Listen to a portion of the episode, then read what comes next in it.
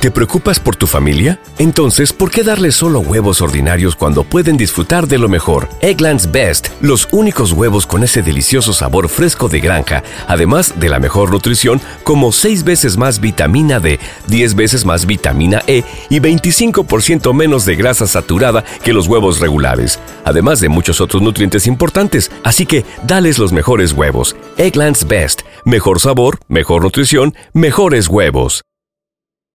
You know how to book flights and hotels. All you're missing is a tool to plan the travel experiences you'll have once you arrive. That's why you need Viator. Book guided tours, excursions, and more in one place. There are over 300,000 travel experiences to choose from, so you can find something for everyone. And Viator offers free cancellation and 24 7 customer support for worry free travel. Download the Viator app now and use code Viator10 for 10% off your first booking in the app. Find travel experiences for you. Do more with Viator.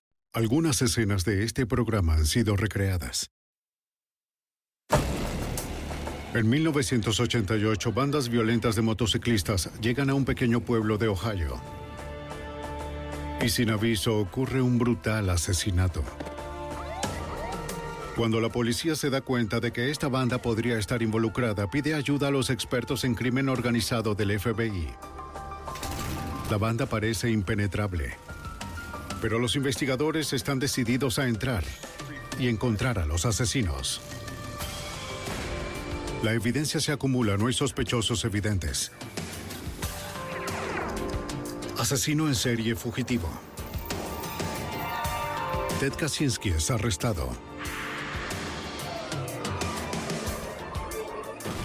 Fugitivo aún prófugo.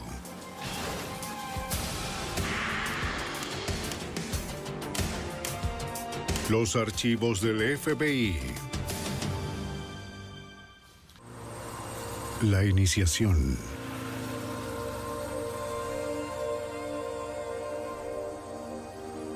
Para la mayoría de quienes las usan, las motocicletas representan libertad, aventura y diversión. Pero algunos motociclistas se unen para formar peligrosas bandas.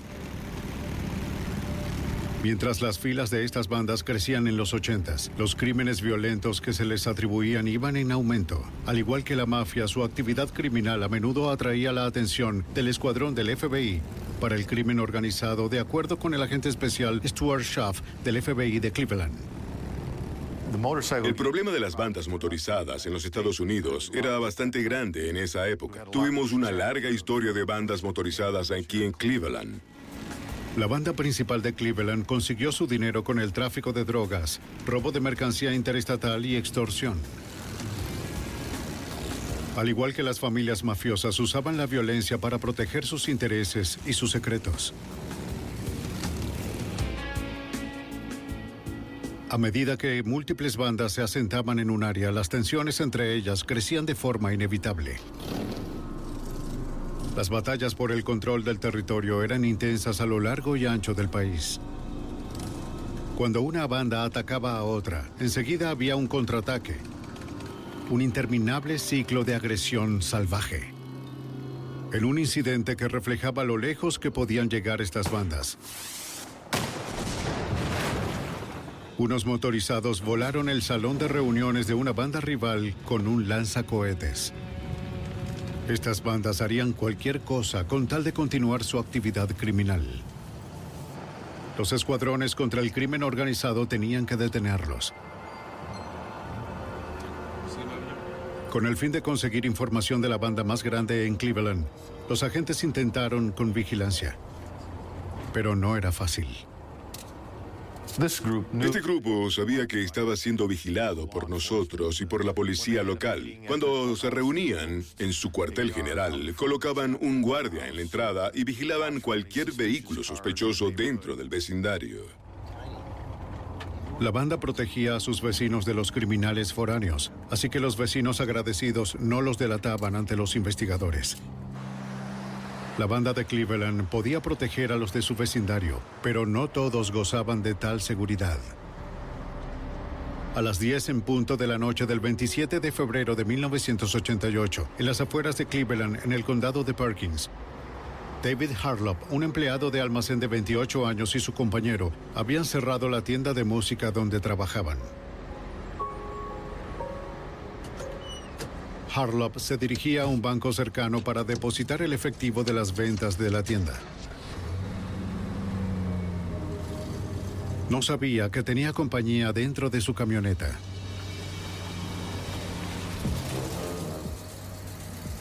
O que lo estaban siguiendo. Por seguridad, su colega siempre lo seguía hasta el banco, el cual quedaba a menos de dos kilómetros.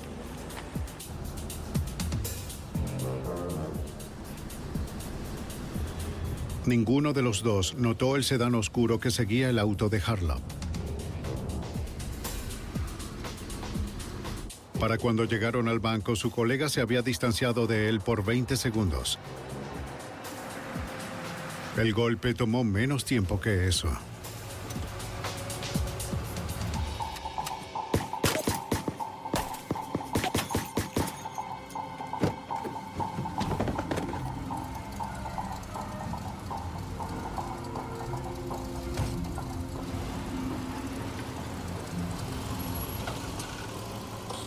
Cuando su colega lo alcanzó, pudo ver la camioneta irse.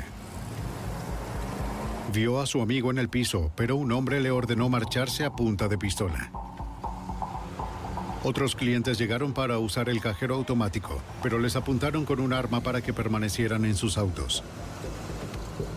Entonces el pistolero huyó corriendo, dejando a David Harlop tirado en el asfalto.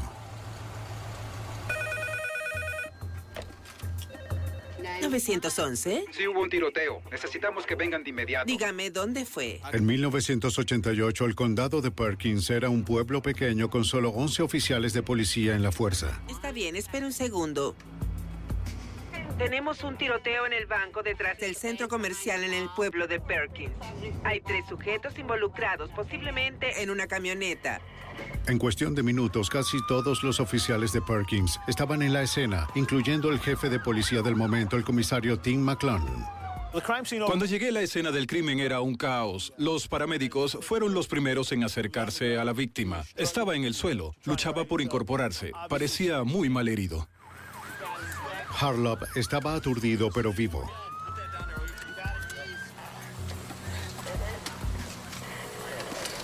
Las numerosas heridas de entrada y salida y la enorme pérdida de sangre impactaron a los paramédicos. Ninguno de ellos había manejado este nivel de heridas por arma de fuego antes. Todo lo que podían hacer en ese momento era mantener su respiración y contener el sangrado. David Harlop logró llegar al hospital, pero murió 20 minutos más tarde. La policía interrogó al compañero de trabajo de Harlop y a los otros testigos. Dígame, ¿de qué color era el vehículo que usted vio? En principio, el relato de los testigos fue muy confuso. Había diferentes oficiales hablando con varios testigos y cada uno de ellos tenía una perspectiva diferente del acontecimiento. Las historias eran contradictorias y fue muy difícil comprenderlas. Los investigadores concluyeron que había tres sospechosos. Uno en la camioneta, uno conduciendo el sedán oscuro y el que amenazó a los testigos. El colega lo describió como un varón asiático o hispano. Un testigo vio a la víctima caer de la camioneta al pavimento y luego a la camioneta salir a toda velocidad. Ahora, basados en esa información, llevamos un perro al lugar para realizar un rastreo del área. Otros oficiales inventariaron y recolectaron evidencia física en el banco. Revisaron un juego de llaves de la tienda de música pertenecientes a Harlop en busca de huellas. Y los casquillos vacíos serían enviados al laboratorio de balística. El perro rastreador de McClone siguió un rastro del banco a un hotel. Nos llevó cerca de medio kilómetro alrededor del hotel y de vuelta a otro estacionamiento donde descubrimos la camioneta. Mientras nos acercábamos, saqué mi arma.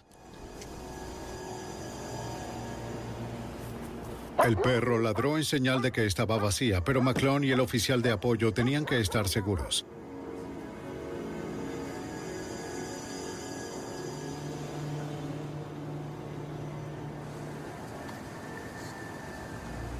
No había nadie adentro. Los oficiales sabían que no debían alterar ninguna evidencia en su interior, así que esperaron a que llegaran los técnicos forenses. No tenemos certeza si el sospechoso se encontraba en el área. Hasta donde sabemos, podría estar en un árbol. Los técnicos comenzaron a procesar la segunda escena del crimen para determinar lo que había sucedido. Algunos disparos penetraron a la víctima desde atrás del asiento del conductor y salieron por la puerta del vehículo. La teoría es que fue emboscado dentro del vehículo y que el asesino estaba sentado en el asiento trasero. Los técnicos notaron grandes salpicaduras de sangre encima y alrededor del asiento delantero. Recolectaron muestras de cada charco de sangre para enviarlos al laboratorio de serología.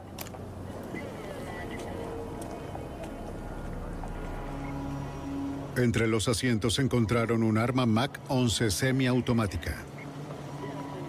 Por el tipo de arma que recuperamos, pensamos que estos no eran los típicos sujetos que se juntaron una noche para robar a alguien en un cajero, puesto que no es la clase de arma que sueles encontrar en un pequeño pueblo del medio oeste. Alguien había limado los cereales y colocaron una bolsa plástica para recoger los casquillos vacíos. Para la policía resultaba extraño que un asesino tan meticuloso hubiese dejado atrás una evidencia tan importante. Tal vez entró en pánico o resultó herido. Otra modificación en la Mac 11 incluía un silenciador casero. Nos hizo pensar que las personas involucradas eran, con gran probabilidad, gente muy profesional. Pero no eran expertos. El silenciador no estaba alineado de forma correcta, lo cual hizo que cada bala se partiera en dos y que volaran restos de metralla por toda la camioneta. Sabíamos que estaba haciendo un depósito en el banco, por lo que pensamos que eso era parte del plan para el robo. Sin embargo, dentro de la camioneta se recuperó la bolsa con efectivo de la tienda de música. Entonces, ¿dejaron la bolsa de dinero? Sí, tiene algunas facturas dentro. Se encontró la bolsa de dinero en la camioneta con más de 4 mil dólares en su interior. Entonces, la teoría fue desechada. Los técnicos de la escena del crimen recuperaron múltiples fragmentos de bala y algunas balas completas en la camioneta. Se determinó que fueron disparadas 13 balas. Encontramos casquillos 9 milímetros. Todas desde atrás. Una ejecución brutal. Alguien lo quería muerto. Allí hay muchos posibles móviles. Quizás fue un homicidio por contrato. Pudo haber sido un asesinato a sueldo. Alguien lo quería muerto. McClone y otro agente canino se enfocaron en el rastro de los asesinos que se alejaba de la camioneta. Pero ninguno de los perros pudo olfatear nada preciso. Como agente canino, mi trabajo es interpretar lo que el perro intenta decirnos. Y en mi opinión, el perro intentaba decirnos que los asesinos huyeron en un vehículo. Mientras algunos agentes terminaban con la escena del crimen, otros se desplegaron por el condado buscando a tres hombres en un sedán oscuro. Era el primer asesinato en Perkins en más de 10 años y la policía quería encontrar a los asesinos y rápido. La mañana siguiente, muy temprano, en el vecino pueblo de Sandusky, dos oficiales regresaban a la estación de policía en medio de lo que creían era una guardia rutinaria. Cuando su supervisor les hizo mención del asesinato en Perkins, lo corriente se volvió importante. ¿Cuáles eran las placas? De pronto se dieron cuenta de que ellos pudieron haber visto a los sospechosos del tiroteo la noche anterior. El conductor y el copiloto. Horas antes, los dos oficiales habían detenido un sedán oscuro por hacer un giro no permitido en una luz roja.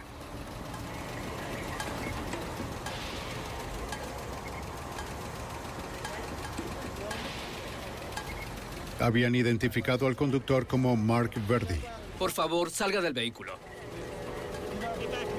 El copiloto Steven G. era el dueño del vehículo. Ambos hombres vivían en las afueras de Cleveland. Los oficiales notaron que G llevaba un cinturón con la insignia de la banda motorizada de Cleveland y un cuchillo de caza, aunque eso no era ilegal. Ese es un cuchillo bastante grande, señor G. ¿Para qué lo usa? El tercer hombre estaba en el asiento trasero, pero en ese momento no tenían motivo para revisar su identificación. Los oficiales buscaron información sobre G y Verdi. Todo estaba en orden. Como no tenían conocimiento del tiroteo, dejaron ir a los tres hombres.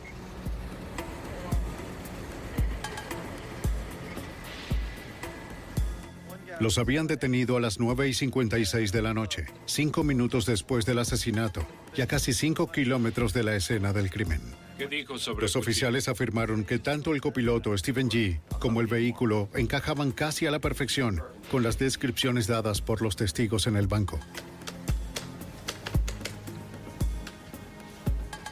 Los policías de Sandusky de inmediato alertaron a sus colegas en Perkins, frustrados porque los asesinos pudieran haber escapado debido a una falla en la comunicación. Comisario, le habla el teniente Fraduccia. Para ese momento, las comisarías de Perkins y Sandusky tenían jurisdicción limítrofe y operaban en dos frecuencias policiales diferentes. El oficial no tenía idea de que acababa de ocurrir un tiroteo. La insignia en el cinturón fue una clave importante. La policía sabía que cualquiera que llevara la insignia de una banda era un miembro en casi todos los casos. Si atrapaban a alguien usándola sin ser miembro, era castigado de forma violenta o asesinado.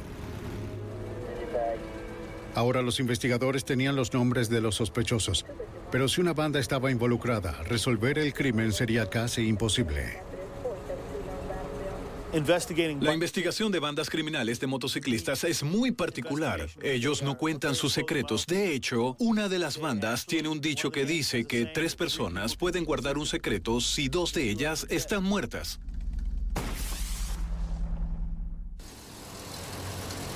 Después del asesinato de David Harlop en el condado de Perkins, la policía de Ohio identificó a dos sospechosos, a su vez conectados con una banda motorizada de Cleveland. Al conocer que las autoridades federales estaban investigando esta banda como una organización sospechosa de actividades criminales, los oficiales locales llamaron al agente especial Charles Holloway en la oficina regional del FBI en Sandusky. Sí. El Departamento de Policía de Perkins contactó al FBI para ver si estábamos en condiciones de darles cualquier información de inteligencia relacionada con los dos individuos que fueron identificados durante la inspección de tráfico. Holloway sabía que la mejor fuente de información en Cleveland era el agente especial Stuart Schaff, el jefe de investigación de bandas de motociclistas en el área. Schaff había estado intentando construir un archivo sobre las actividades de la banda en Cleveland. Era muy difícil investigar a un grupo como ese. Trabajamos durante mucho tiempo para obtener más información sobre ellos, desarrollar información de inteligencia y reunir todo un caso que los dejase fuera de combate por un largo tiempo. No habían logrado infiltrar informantes a la banda. Pero los agentes encubiertos se habían acercado lo suficiente como para entender los detalles de su funcionamiento. Los futuros miembros llamados prospectos usaban insignias en sus chaquetas con los nombres de las ciudades dominadas por la banda. Los miembros titulares usaban chaquetas con parches de color que los identificaba. En el proceso de iniciación, los prospectos debían pagar un precio para ganar sus propios colores. La iniciación se trataba de un acto violento hacia una banda rival o hacia un individuo que hubiese tenido algún altercado con cualquiera de los miembros. El acto violento estaba en parte diseñado para descubrir cualquier agente encubierto que intentara infiltrarse, ya que ningún oficial de la ley cometería un crimen así. Durante su investigación, los agentes del FBI lograron dar con muchos de los involucrados en la banda, incluyendo a los dos hombres identificados durante la inspección de tráfico en Sandusky la noche del asesinato de Harlop.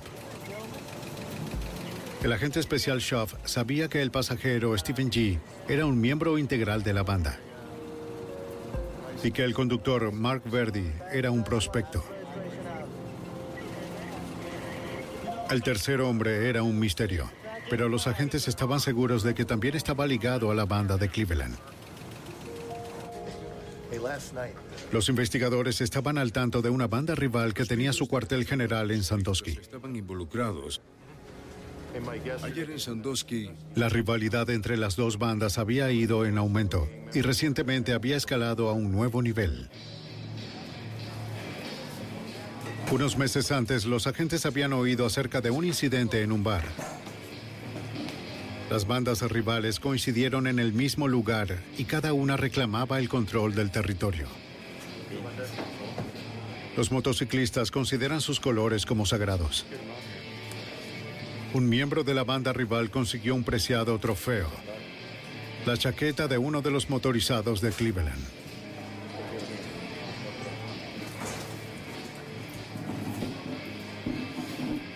Era un insulto monumental.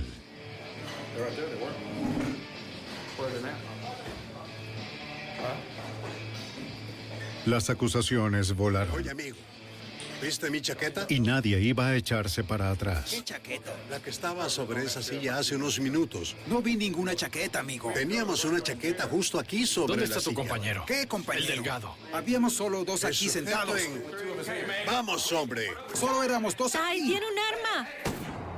Un motorizado de Cleveland resultó herido en la pelea. Los agentes tenían a un informante confidencial asociado con la banda. Él les dijo que después de la pelea estuvo en una fiesta donde la banda de Cleveland había comentado el incidente. Ellos buscaban vengarse Nos dispararon. y los prospectos vieron aquella venganza como una oportunidad para completar su proceso de iniciación. Muy bien, caballero. Los investigadores que habían comenzado a hacer el perfil de las dos bandas encontraron que un miembro de la banda rival manejaba una camioneta igual a la de David Harlow. Quizás lo persiguieron y cometieron un error, de acuerdo con el comisario de Perkins, Tim McClone. La víctima del caso, el señor Harlow, no tenía historia criminal. Y nada en su historial sugería que pudiera haber sido víctima de un asesinato por encargo. Las similitudes de los vehículos los llevaron a pensar que este era un caso de identidad equivocada, que fue asesinado porque su camioneta tenía las mismas características que la camioneta de la banda rival. Y averiguar lo que estaban pensando. Poco después del asesinato, los miembros de la banda de Cleveland aumentaron, de acuerdo con el agente especial del FBI de Sandusky, George Steinbeck. Tuvimos información de diversas fuentes que nos informaron de una fiesta en el área de Cleveland para celebrar a dos nuevos miembros, al menos dos nuevos miembros de la banda motociclista. Esto indicaría que ellos se habían convertido en miembros plenos como resultado de haber cometido un horrible crimen. Debido a la fuerte posibilidad de que la banda estuviese involucrada, el fiscal general asistente Jim Woolley y la Fuerza de Choque contra el Crimen Organizado de Cleveland fueron convocados.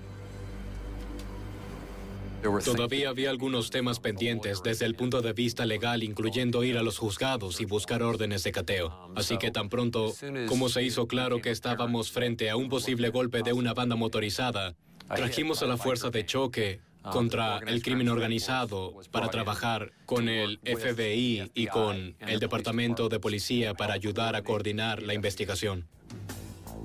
La fuerza de choque tenía una teoría sobre el motivo y los nombres de dos de los tres sospechosos, Stephen G. y Mark Verdi. Necesitaban identificar al tercero y encontrar la evidencia que sacara a los asesinos de circulación. En Ohio, el FBI creía que una banda motorizada de Cleveland estaba detrás de un brutal asesinato por identidad equivocada identificaron a dos de los sospechosos como Stephen G. y Mark Verdi. El FBI los mantuvo bajo una ligera supervisión mientras continuaban con la investigación. El agente especial Charles Holloway estaba intentando identificar al tercer sospechoso, así que buscó ayuda con el experto Stuart Shaw. El agente especial Schaff nos entregó información sobre los antecedentes de G y de Verdi. Además, nos trajo tres nombres que podían ser o bien miembros o prospectos de esta banda motorizada, porque, según él, uno de ellos podía ser la tercera persona en el vehículo. Los investigadores necesitaban interrogar a estos tres hombres. Somos del FBI y quisiéramos... Los dos primeros motociclistas tenían sólidas coartadas para la noche del asesinato. Sus historias fueron confirmadas por fuentes cercanas, así que fueron eliminados como sospechosos. De acuerdo. Muchas gracias. Pero el único que no habían podido ubicar en la lista era John Ray Bonds. Él encajaba con la descripción del hombre en el asiento trasero durante la inspección de tráfico. Los agentes del FBI en Cleveland entrevistaron a varios miembros de su familia y lo que ellos dijeron fue que John se había ido de vacaciones por dos semanas. Su abuelo nos indicó que en ese tiempo John estaba usando un cabestrillo en su brazo y les dijo a ellos, a su abuelo y a su madre, que se había lastimado el brazo en el trabajo. Nadie en la familia sabía con exactitud en dónde Bonds estaba pasando las vacaciones. Mientras el FBI de Cleveland continuaba en la búsqueda de Bonds, el Departamento de Policía del cercano vecindario de East Lake entregó información importante sobre el sospechoso Mark Verdi, el conductor durante la inspección de tráfico. El detective Bob Jaxa investigó la pista. Un investigador de fraude de un banco local nos contactó y nos dijo que estaba investigando a Mark Verdi por un caso de fraude donde él había tomado un préstamo por varios miles de dólares, había usado una fianza de 10 mil dólares para obtener el préstamo y terminó robándole a un amigo suyo y el dinero sobrante.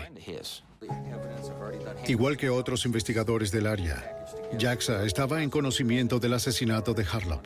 Él sabía que Verdi era un sospechoso y que el FBI necesitaba más evidencia sobre él. Ir a la casa y registrarla. Así que pensamos que podríamos encontrar algo allí. Teníamos un caso de fraude y un caso de robo que podríamos investigar en conjunto y tal vez, con un poco de suerte, ayudaríamos a los otros agentes en su caso de asesinato. No podían cometer ningún error de procedimiento de acuerdo con el fiscal general asistente Jim Woolley. Cuando no tienes a los procesados o a los criminales filmados en una grabación, cuando la gente no confiesa de inmediato, estás obligado a obtener evidencia de manera legal. Debes usar órdenes de cateo, usar citatorios, tienes que encontrar evidencia en una forma que sea legal para poder usarla después en la corte. Un juez de corte superior firmó una orden que le permitió a la policía de East Lake buscar evidencia del caso de fraude en la casa de Verdi. Los agentes del FBI lo acompañaron. Legalmente, ellos solo podían observar. Fuimos allí a buscar los documentos bancarios y para ver si había algo más que pudiera usarse como evidencia o que tuviese algo que ver con el caso del condado de Perkins. Les informamos al FBI que habíamos visto algo interesante.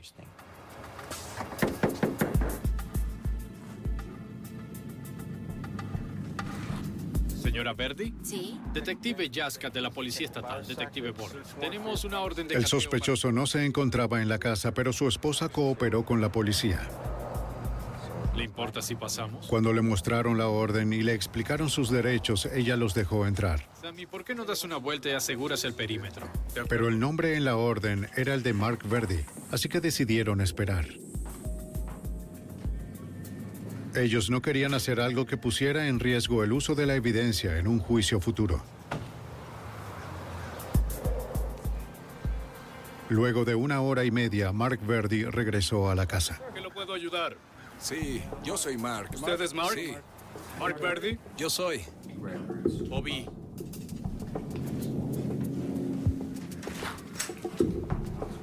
Hola, Mark. ¿Cómo has estado? Está bien, déjenlo entrar. Tenemos una orden de cateo para tu residencia. Algunos agentes federales están aquí y también unos detectives de East Lake. Permaneció impávido ante la presencia policial. Echa un vistazo. Tenemos un caso de robo, ¿recuerda? ¿Quieres revisarlo? ¿Recuerda el préstamo que solicitó al banco hace unos años? ¿Los 7 mil dólares? ¿Recuerda a ese amigo suyo que le dio una fianza por 10 mil? Terminó cobrando esa fortuna en su nombre. ¿Recuerda eso? Escuchó lo del caso de fraude en su contra y que con la orden podrían registrar toda la casa.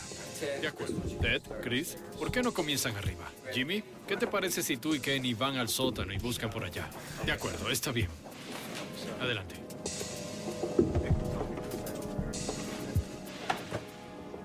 Arriba, la búsqueda pronto dio resultados cuando los agentes encontraron unos papeles relacionados con el supuesto fraude bancario.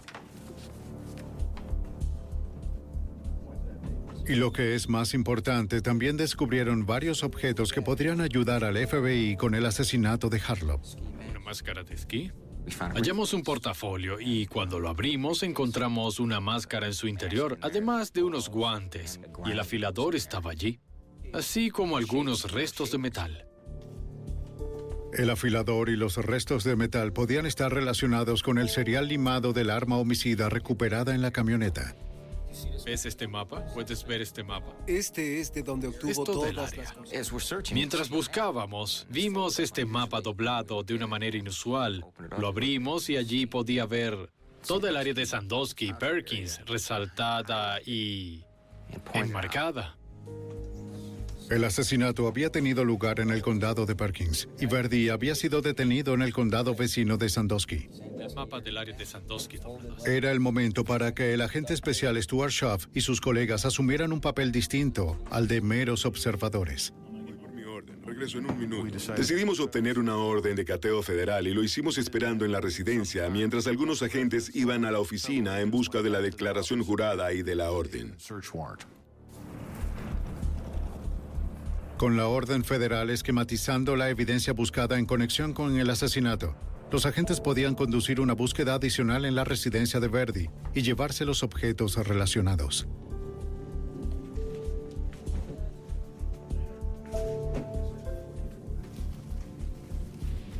No les llevó mucho tiempo encontrar más evidencia incriminatoria, incluyendo una pistola semiautomática Mac 11, del mismo modelo que el arma homicida. Los cereales también habían sido limados del mismo modo que los del arma usada por el asesino. Ninguna ronda. Está limpia. Bien.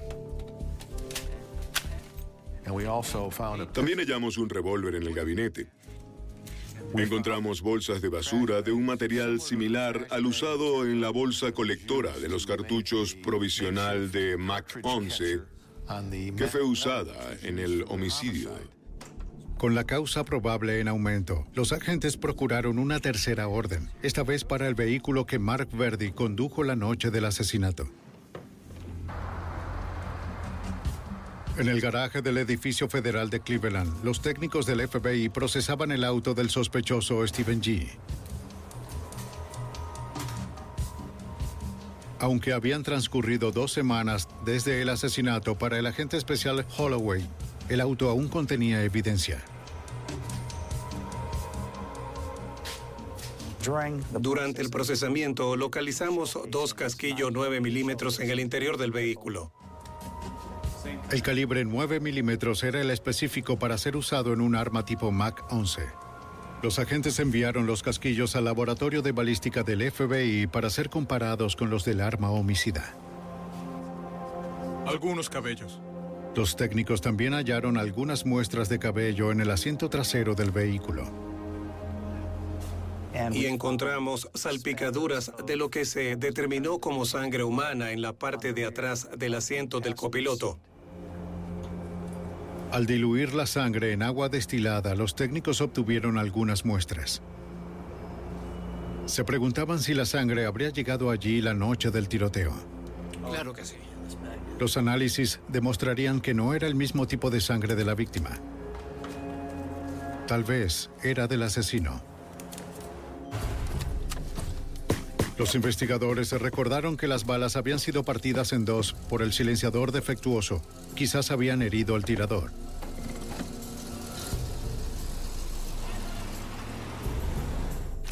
Ni Stephen G. ni Mark Verdi parecían tener heridas de bala recientes.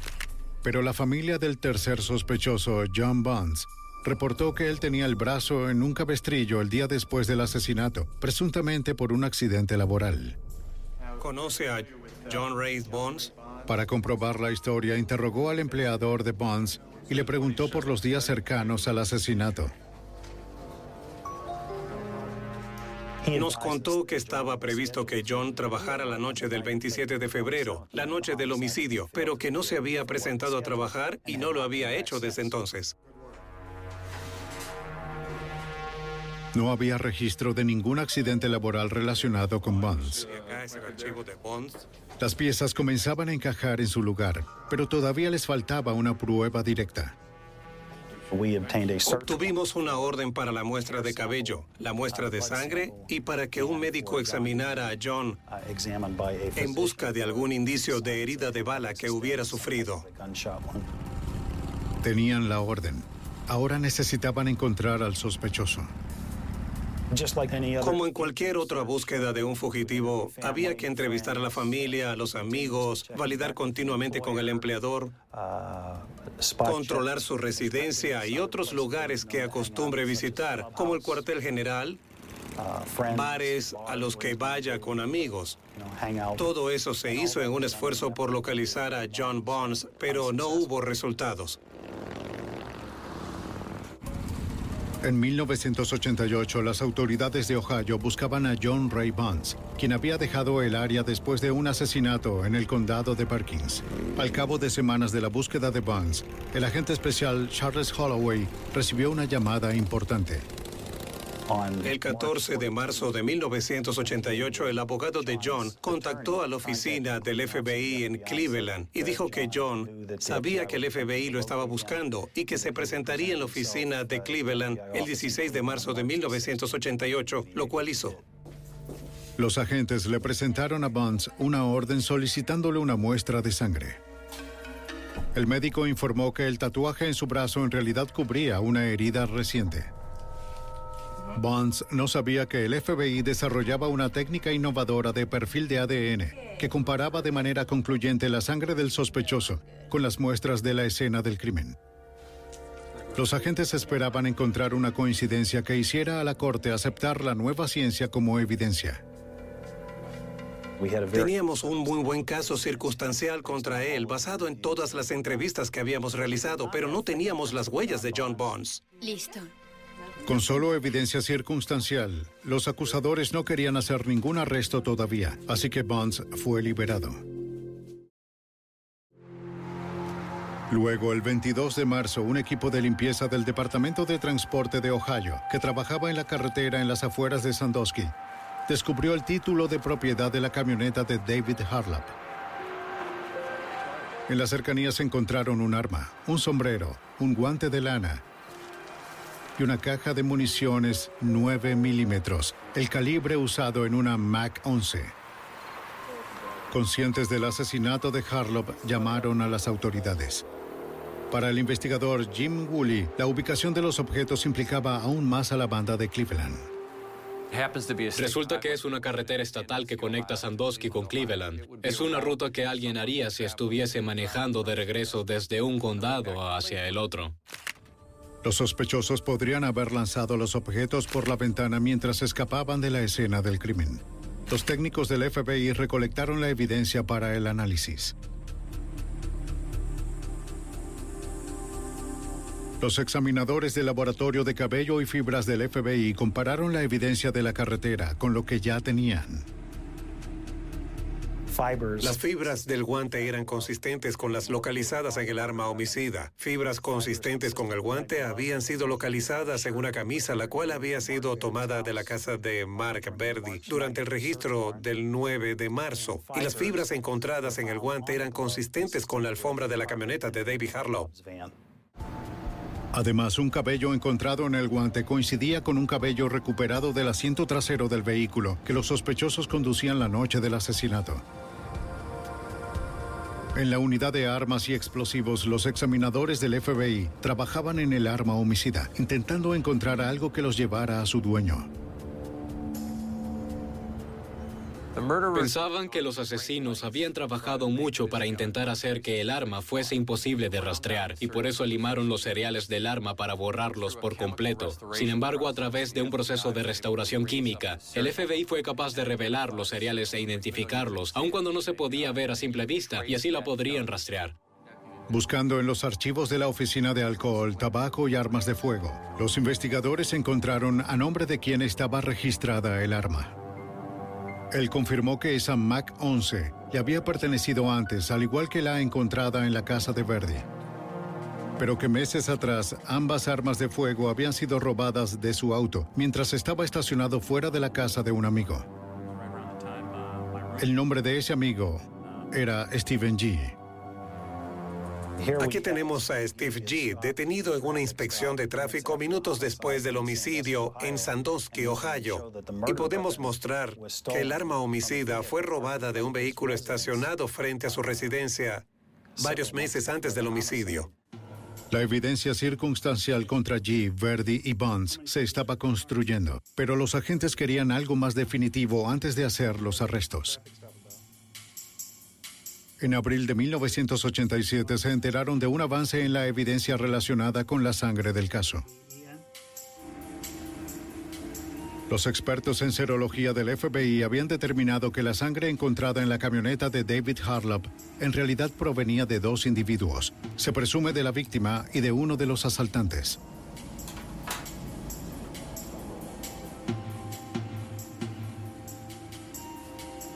Los examinadores compararon la sangre de la camioneta de la víctima con la encontrada en el vehículo del sospechoso. Los resultados llegaron y nos dijeron que la sangre recuperada en el vehículo de Steve G coincidía con la que se había recuperado en el vehículo de Harlow. La coincidencia era solo a nivel del tipo de sangre. Sin embargo, significaba que el hombre en el asiento de atrás, en la inspección de tráfico, era el posible asesino en la camioneta. Esperaban que la técnica revolucionaria del ADN que estaban desarrollando les diese una aproximación molecular más exacta. Yo leí un artículo en una de las publicaciones del FBI que decía que el FBI estaba formando su unidad de ADN y que estaban llevando a cabo investigaciones en el área, debido a que teníamos sangre en nuestro caso, la cual pensábamos que podíamos comparar con la de un sospechoso. Me puse en contacto con el jefe de sección que estaba a cargo de esa unidad y hablé con él acerca de la posibilidad de que hiciera un análisis de ADN en este caso. En el laboratorio del FBI en 1988, los examinadores como el mayor científico Dr. Bruce Bodoli estaban todavía probando la técnica avanzada de perfil forense del ADN. El ADN tiene el esquema de lo que eres, de lo que soy, de lo que son todos los seres vivientes, así que si podíamos sacar provecho de ese esquema, podríamos aprovechar algún tipo de información que nos llevara a identificar a los sospechosos. Los examinadores estaban trabajando en establecer una manera científicamente práctica de hacer un perfil de ADN de una fuente conocida como la sangre de un sospechoso y compararla con el ADN de una fuente desconocida, como la sangre dejada en la escena de un crimen. Y generamos un perfil que luce como un código de barras. Luego comparamos ese código con otro código y si esos códigos de barra comparten el mismo patrón, entonces podrían provenir de la misma fuente. A principios de 1989, luego de años de pruebas de control de calidad, los examinadores creían que estaban listos para usar la ciencia en las cortes federales. El caso Harlop sería el primero. Los examinadores perfilaron la secuencia de ADN de la sangre en la camioneta y de la sangre de John Bonds. Al comparar los marcadores de ambas secuencias, obtuvieron una coincidencia exacta a la evidencia que el fiscal general asistente Jim Woolley necesitaba. El ADN era una pieza crítica en el rompecabezas porque proveía evidencia virtualmente concluyente de que John Ray Bones, miembro de una banda motorizada, tercer hombre en el asiento trasero del vehículo con Steve G. y Mark Verdi, detenido cinco minutos después del homicidio, había sangrado dentro de la camioneta. El 7 de marzo de 1989, más de un año después del asesinato, era momento de traer a los asesinos. Horas antes del amanecer, los equipos SWAT se preparaban para la aprehensión simultánea de los tres sospechosos. Ellos sabían que era mucho más seguro capturarlos mientras aún dormían.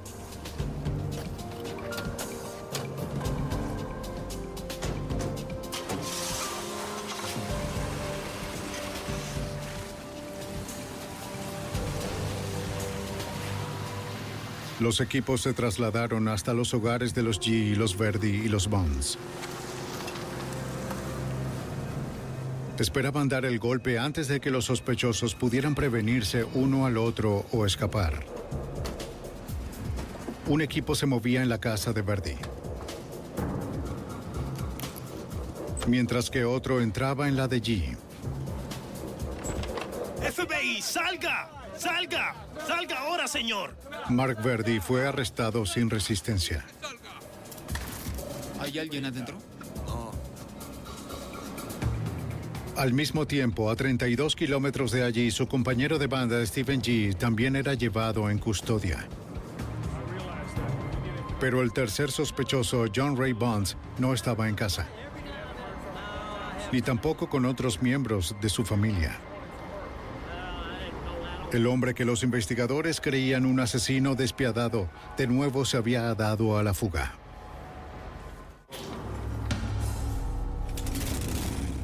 En el verano de 1989, las autoridades tras la pista del fugitivo John Ray Bonds dieron su perfil en un programa televisivo nacional.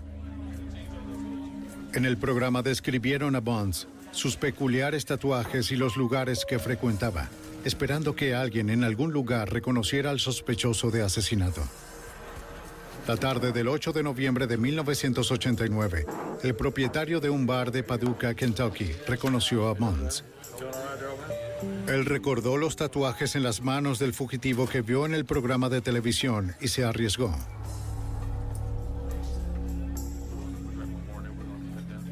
Contactó al comisario local quien llamó a la oficina regional del FBI en Paducah. Ellos estaban listos para arrestar a Bonds, pero debían ser cautelosos, de acuerdo con el agente especial Stuart Schaff. Pensaban que si entraban al bar podría haber problemas, porque habían muchos otros motociclistas dentro y no querían ningún tipo de confrontación. Pensaban que sería mucho más seguro montar una especie de alcabala de carretera.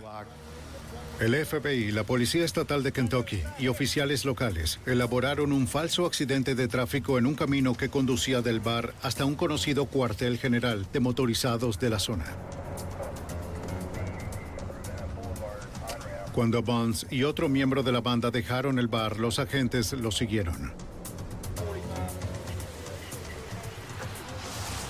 Como lo esperaban, el par se dirigía hacia el cuartel general cuando se encontraron con el camino bloqueado. Oiga, tenemos una ligera perturbación más Un adelante. patrullero les indicó que continuaran.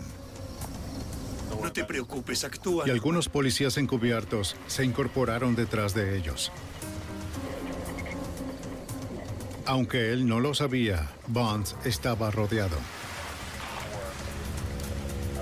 ¡Salgan del vehículo! ¡Salgan del vehículo ahora! ¡Fuera del vehículo! ¡Vamos! ¡Manos arriba! ¡Manos arriba! ¡Manos arriba, dije! Casi dos años después del asesinato de David Harlap, John Ray Bonds estaba por fin en custodia. Ahora, él y los otros dos sospechosos, Stephen G. y Mark Verdi, irían a juicio por el homicidio. El mayor científico del FBI, Dr. Bruce Bodoli, tenía que ayudar a convencer a los jueces federales de que la evidencia del ADN debía ser admitida en el juicio. Al ser introducidas en la corte, estas nuevas tecnologías no serán aceptadas con facilidad, así que yo tenía la responsabilidad de defender la tecnología para demostrar que llenaban los estándares científicos para ser admitidas en toda la corte. Luego de meses de audiencias, el fiscal general asistente John Woolley logró que la evidencia obtenida con el ADN fuese admitida. Esta prueba más el resto de la evidencia le dio más confianza para ir al juicio. Este es un caso en el que cada pieza de evidencia se recolectó y procesó a través del análisis forense, análisis de balística, análisis serológico, químico, de cabellos y de fibras, análisis del ADN y la restauración de los cereales. Así empiezas a construir todas esas cosas, una sobre otra, y en realidad al abogado defensor le quedó muy poco que decir cuando se encontró frente a un caso como este. Stephen G., Mark Verdi y John Bonds fueron todos encontrados culpables de asesinato y sentenciados de por vida. Una investigación implacable puso a tres asesinos tras las rejas y ayudó a abrir las puertas para una tecnología forense que ha cambiado la investigación criminal para siempre.